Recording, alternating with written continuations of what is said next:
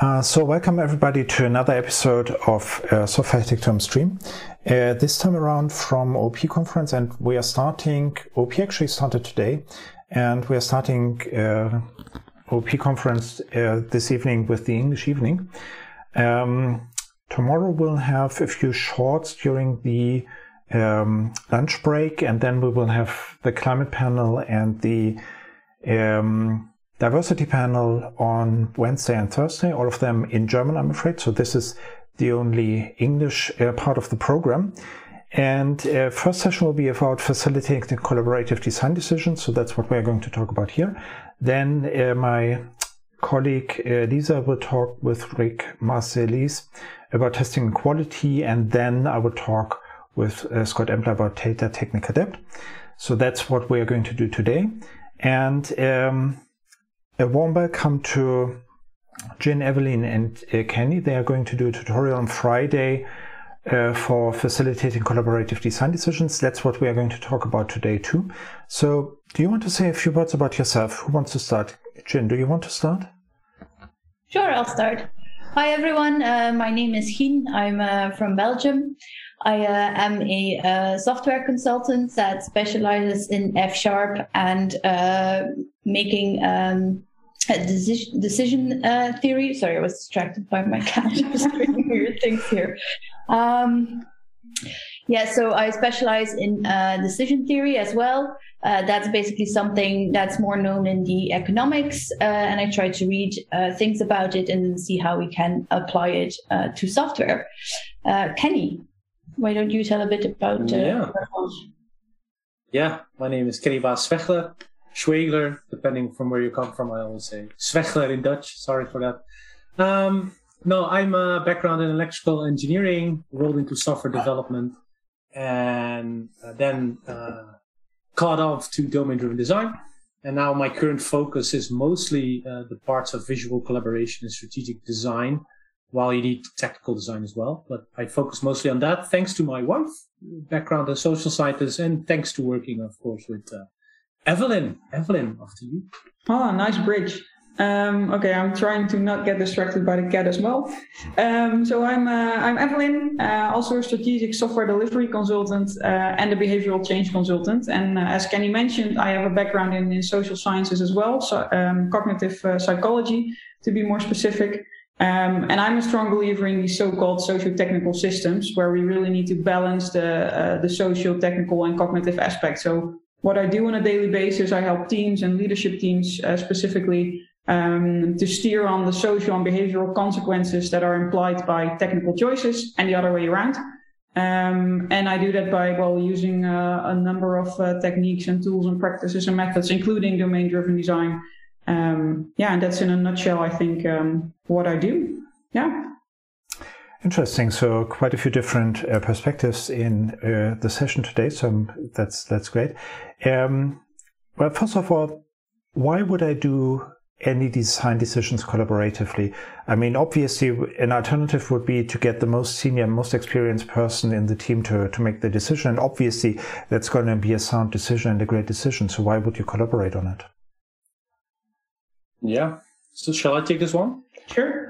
Yeah, the, the simple answer is uh, better thinking, better buy-in, and uh, better decision all around. Uh, but also, if if you're losing valuable knowledge, so usually the the person with the most knowledge has also the curse of knowledge, so they probably don't know what they don't know, and new people who coming in who are maybe more junior. I was for once that person. Um, might a have knowledge you don't know but B also needs to learn. Uh, so it's better to to do it collaboratively together. Uh, and going into that, the better buy-in, right? The sustainability of a decision is uh, once people don't feel well heard in their view, they probably turn into resistant behavior, like that cat is doing now. Cat wants uh, attention, not feeling heard, so they and everyone can can can understand or feel like if they make a decision all of a sudden people won't do what's been decided right? Or they're gonna stall or they're gonna or they're gonna uh, well make jokes sarcastic jokes or gossip or well they're just not on board with the decision. That's why we call it sustainable decision making right? So a decision can be made by the technical leader which sometimes is a good thing but how do we get the rest on board with and buy in in our decision which is much easier in a collaborative way because everyone could put their knowledge and and and models out right so and and yeah. you you especially also want i mean like like you were saying you could just have the most senior or most knowledgeable people in the room but um, you do want that knowledge from others as well because you you have this risk that if you only uh, invite the the most knowledgeable people um, you miss a lot of knowledge and a lot of insights and perspectives and especially because well the more seniority you have also the higher that you are getting in rank and then you might becoming way more intimidating for other people to actually speak up but these people might have actually very valuable and interesting things to say. So that's why we always aim to get like all the domain experts, and that includes juniors, seniors, and, and everything in between, um, in order to to actually get to the most complete view and, and perspective and model possible. Yeah. And there's one other dimension there, right? It, it has to be on the same scope of architecture. So if you're on different scopes of architecture, you don't need to invite everyone, right? But if you're on the same scope, um, if you don't include everyone, you won't have a mutual understanding usually because people will take assumptions, right? If the most knowledgeable person says this is what we're going to do, you're assuming that the other person is knowledgeable enough to understand your decision and thus act accordingly to your decision, which is, well, by default, never the case in my opinion. So it's also um, sharing knowledge between each other, right? Which, well, if if you ever been on a situation where you're new, you're usually getting the, the most easy ticket, right, to do. But that's actually um, it's a system trap where the people with the most knowledge always get more knowledge and even more knowledge and knowledge and knowledge, while the people who are just in will get small knowledge. So they're always behind. So it's better to collaborate on it so that everyone is onboarded quickly and you don't get that oh i cannot go on holiday because i hold all the knowledge uh, problem or the bus factor or the lottery factor whatever mm-hmm. so that's that's quite interesting quite a lot of stuff so what you're saying is there are better decisions there's better buy-in and it's also about about the roles uh, one thing that i'm wondering is um, who should collaborate on, on the design decisions? So I think Evelyn just said that also domain experts should collaborate on it. Um, so probably engineers, software architects, domain experts, but a lot of architectural decisions are te- still technical. So why would a business expert be involved on that? So it does it depend on the decision who should be involved, or is it? Are there any general rules? So what's what's your take on that? Yeah, it of course always depends on, on obviously we're consultants. It always depends on, on, on what you want to achieve and what you want to solve. But we feel it's especially important to to mix up these well business and, and IT. I'm I'm I'm against those that, those terms, but I, I get what you're saying because well um, like we said, every technical choice has a social implication, right? So every technical choice that you're making has an effect on how your organization is organized or how your teams are structured or what behavioral changes that implies which decisions are going to be made, and that also affects the business. So if you are in a room together doing the collaborative modeling, then you can already work with those perspectives, and then you can already um, account for these these factors that will heavily influence each other. You probably you've heard about Conway's law. Well, that's why you want all the domain experts in in a room. Um, so that's that's one that's one take of it. But my colleagues definitely have other stuff to say about that. Yeah, it, depends on scoping of the architecture. Uh, Ruth Malan has to, and, and Dana Bredemeyer has this nice scoping, and that relates to also Elliott Jaques in my levels of work. So it depends on what scope of architecture you're including, but let's just take it on a team perspective, right? Um, so of course, if you talk about should we go with what database solution, you generally don't involve the domain expert, but you want to at least beforehand talk to them and know what's their real problem before I know which database solution is the best from a, well, things that software engineers don't care about from a money perspective, first of all, right? Which one is more expensive, which one is cheaper. And uh, so you really need to understand, and that comes from domain driven design, right? The real problem of your domain experts. And of course, there's a period At some point, you can say, well, we know, maybe we probably know enough for now. Let's decide on the technical decision together. But of course, there's new feedback, new questions that has a business impact again. So you need to go in return. It's never linear. It's always whirlpooling around. So, um, yeah, you really need to be mindful of when to include and when not. But what you want is to have that shared responsibility together with, with your stakeholders or your domain experts in, in your team, right? It doesn't have to be like, oh, this is about database technology. I don't care. Do your thing mode because then it goes wrong because at some point developers will just find technical complexity to solve instead of domain complexity. And then you have over engineering. Okay. Okay, cool. Uh, Gien, anything to, to add from your side or? Um, so I was uh, I was thinking uh, about this while while Kenny was talking. Um, like one of the things that um, some in- industries do, if you go more general and not necessarily um, go about design decisions, but sort of trying to to solve uh, a specific problem, is that they sort of um, outsource it uh, because they're they're stuck in their way of thinking and they don't see a solution forward. So they sort of outsource it. Uh, they put it online somewhere, and then everyone can sort of have a look at it. And often um, the solutions then then come in or from people who are um, you know uh, nowhere um, in that industry. So basically, what you're doing is trying to sort of recreate uh, that solution as well. You involve people that do not have, you know, the the, the software development knowledge um, because they look at at problems. Uh, and design is the problem you're trying to trying to solve, and they just look differently at it, and they might bring up ideas or thoughts that um, just would not cross our minds because we are stuck in a, a, certain way of thinking because we are software developers because we are architects um, so i think that's uh, why it's interesting to to involve uh, the right people uh, or more than just uh, people with a technical background yeah yeah like and, and to, to add to that because you're yeah you, you make a great point there and this is exactly how you can uh, counter some of the biases that we're all in. We're all stuck in what we know, what we used to do. Um, uh, the people who are always speaking up with with the ideas and who always make the decisions.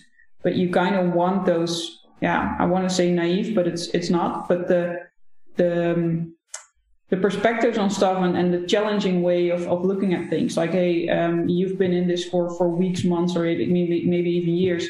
You you want those perspectives of people that have never seen it and say, well, hmm this is weird or why did you do this why did you make this decision and, and that really helps in challenging all of the biases that are flying around in these sessions yeah and, and maybe a concrete example like technology cho- uh, choices like maybe vue versus react right um, that can be if, if you let engineers go they will just rationally check which one is best and which one i'm more comfortable with. But you also have a strategic approach that maybe if you need to scale or maybe that's not between those two, but a like quirky framework, and you want to scale to 200, well, new developers, then maybe that Svelte JS, which is probably a very nice and very good tool, I don't know, is the best choice, but on a technical perspective, but not from a scaling perspective towards, um, yeah, 200 people recruiting, because that's a marketing, or marketing, I mean a recruitment problem right? So yeah, then Svelte might not, or some other very good framework that are out there might not be your choice of technology at this moment. So. Mm. Um, one thing that I'm wondering, I mean, we are talking about how you get buy-in and how you need to include a lot of people in, in any decision. Um, to me, that sounds uh, like um, decisions will take forever then. So what do you do about it? How do you feel about that? Is that a problem? How do you deal with it if it's really a problem? So, so what's your what's your take on that? I can start. Um, yeah, go ahead. But I'm very curious what are the decision theoretical person has to say about that as well. Um, so it, it now sounds like involving in the decision and then the, the, the image that comes to mind is we're all going to sit around at a table and we're going to discuss the decision that needs to be made and we're not getting out of the room until we uh, we decide something but involving people in a decision also means like involving them in the whole modeling process, right? So not just in in the the, the eventual decision making part, as in we're sitting around a table and we uh, we are we are doing something, um, but at least making sure that everything that has to be on the table is on the table, and that all the perspectives are are in there, and that we include uh, the, the also the, the more weirder perspectives of people, and that we at least have involved the domain experts and the people that need to have a say in this without bypassing them in a way. So um, it can very well be that eventually one person is, is making the, decision, but then at least it's a very informed decision based on all of the input perspectives and then all of the other stuff that's that's that's in there. Um, so I think there's there's a nuance there in, in how to uh, how to approach that. Yeah, so from a decision theory um, perspective, like first of all, um, decision theory always uh, encapsulates uncertainty. Uh, so uh, no matter what you decide, you have to uh, learn to live with the fact that you might have not have taken the best option forward. Um, and that uh, you know there will be a sort of penalty or a cost uh, to change to changing the direction or to take another option of your de- decision. So I think like um, if you take uncertainty into account when you're designing something, like you only know um, like when do you know if you picked the right architecture or when you picked the right design? I mean, you can only know that years later or when you have actually worked with that for a very long time. So learning to sit with uncertainty is something that you should do, which should sort of take away the, you know, the decision paralysis a bit. And another helpful trick that I thought is a heuristic uh, from them and it's basically so you have uh, all these options and you need to gain more information in it. Uh, so we have different uh, designs in our scenario here. And then basically they ask themselves, like, if you had a fortune teller or a wizard, um, and you could ask them one question uh, about all these options, like, what piece of information would you ask to this fortune teller, which can tell you because they know the future. Um, and by answering, by looking at like that, then you basically go hunt for that information. And then with that piece of information, you make the decision and, and you move on uh, from it. Mm-hmm. That's sort of um, how they do it to not get uh, stuck uh, or, or, not to make, uh, um, you know, keep analyzing and how to move on from that. Yeah. And, and to add, um, in that way is what we usually see is if you, if you do collaboration well we've done about 30 30 people designing new new uh, boundaries for teams right? And and what you usually see is that uh, at some point you get familiar opinions but you have this divergent thinking right? But at some point people get annoyed because you're going on well we're now going there and there and there and they're like no let's keep let's keep to the focus of this outcome right? But that's not how normal groups work. They're always going that way. The problem is when do you go convergent thinking? And that's why you need a sort of in this book, the, the facilitator's guide to participatory there, there I go again. Participatory design. they say that's the groan, the groan zone, right? That's the, the where it gets uncomfortable because too many ideas and how do we go back? Now the thing what we did with the 30 people is trying to get them back with some liberating structures, right? Designing that in multiple groups. But the outcome, like, like Evelyn says, um, it's an informed decision. That outcome of the three ending models is taken by a group of six and they make the decision. And from there, you can go back to the group and say, okay, this is the decision. And, and, um, if there's nothing against it, we will do this. And that's and that's the second part that usually goes wrong is how do we go into decision making? Does everyone have the space to say what they want? Or is it a command and you need to do this? And usually most people come in as you have anything to say about the decision, but they already took the decision. Then just take the decision and ask what does it take for you to go along with this decision, right? But that usually that confusion goes wrong how much can I buy in or can I decide in this uh. Mm-hmm. I guess what I'm still wondering is so so let's imagine that that I'm a software architect somehow responsible for or at least that's what it says on my business card and I'm in a project um, and I make a decision, like I do it by myself. Should I feel when would that be a good option to do it by myself? Is there any such scenario, or should I feel generally feel guilty about uh, making decisions by, by myself, not involving other people? What's your take on that? Yeah. You know, I'm wondering. I'm wondering how yeah. much should I. Um, if the answer is well, you should basically do all the decisions with other people around. It's sort of a rule of thumb that says I should yeah, basically yeah. walk around and I should uh, hardly ever make a decision by myself. So, is that a valid rule of thumb? Is that something that you would advise? Mm. So, there's a time constraint. Yeah, there's a time constraint there, right? That's what we do, in my opinion. If there's a time constraint, you sometimes need to make that decision. But if you're unable to explain it to people why you make that decision, and you're sticking to that and you cannot explain it, then it's probably the wrong decision to make. First of all, you need to include more people. Um, uh, uh, a better thing, what I would do is if there's a time constraint, is say, look, we have a time constraint. Um, I've picked two hours in this session and we are going to make this decision. And we're not going away until we make this decision. So focusing on that we, that together if people cannot make that decision due to all sorts of factors, right? Social factors, then at the end, I still make the decision because you know what? We have a time constraint. If we don't make this decision, business, money, or value, or business concerns are at stake, right? So you can still make the decision if it's explainable and always ask that final question, right? What, this is the decision. So we're going to do this what does it take for you to go along with this decision? Is also a very nice mm. and valid way of doing it. But that second question never get asked, right? We're going to do this, but is there something I can do for you to make this decision more bearable? And, and I, I think that, anything. I mean, if you would make no decisions on your own anymore, then you will have a very hard life, I think.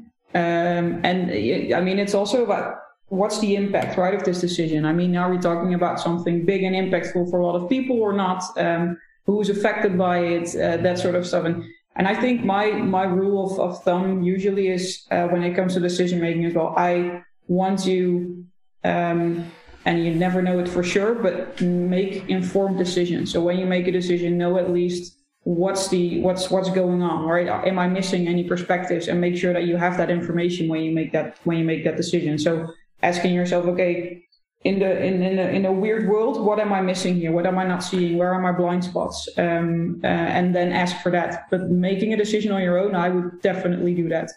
yeah. The, yeah, you can always add. Yeah, you can always add that. Sorry for interrupt. That's what Evelyn says. There's stiff different stages. Like this is the problem. Come with solutions. Uh, this is the problem, and this is what I think we should do then the next one is a proposition right? This is what we're going to do or do you see anything that that is critical of not doing it or the last one is the command there's four stages of how you can make a decision and the left one takes more time and the right one is instant right? But mm-hmm. every time you make a decision people will start showing resistant behavior. That's a fact actually.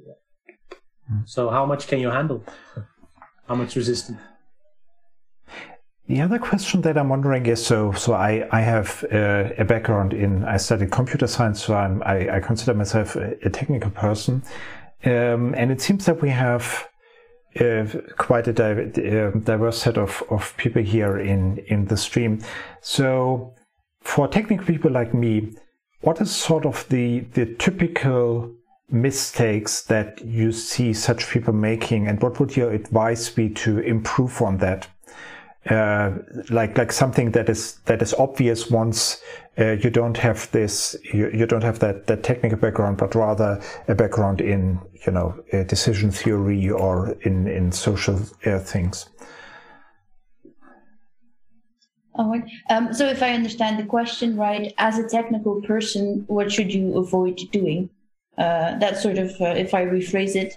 Um, I think like when we're talking about uh, designing, uh, then um, a lot of the, the technical aspects are still, you know, um, can be left open and can be discussed in at a different moment.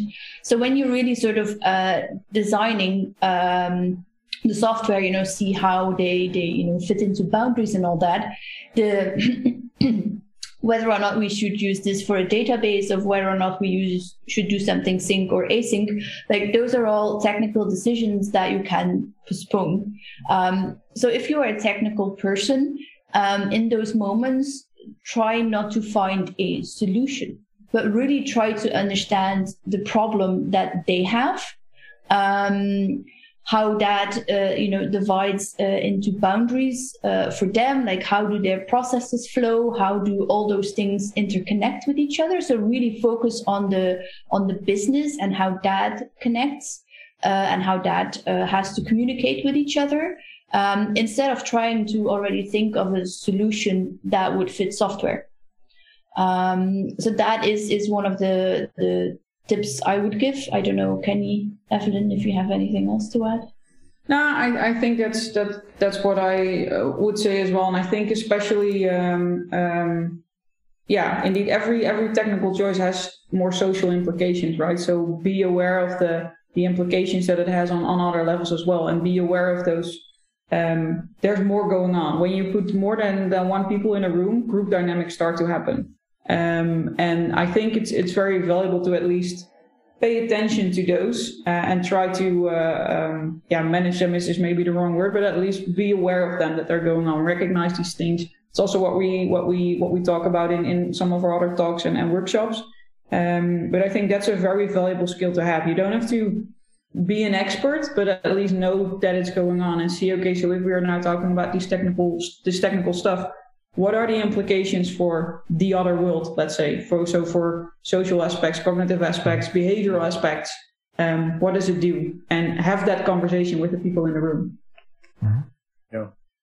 Yeah i think that's uh, to add to that that's is is there if you have an opposing view is there a problem?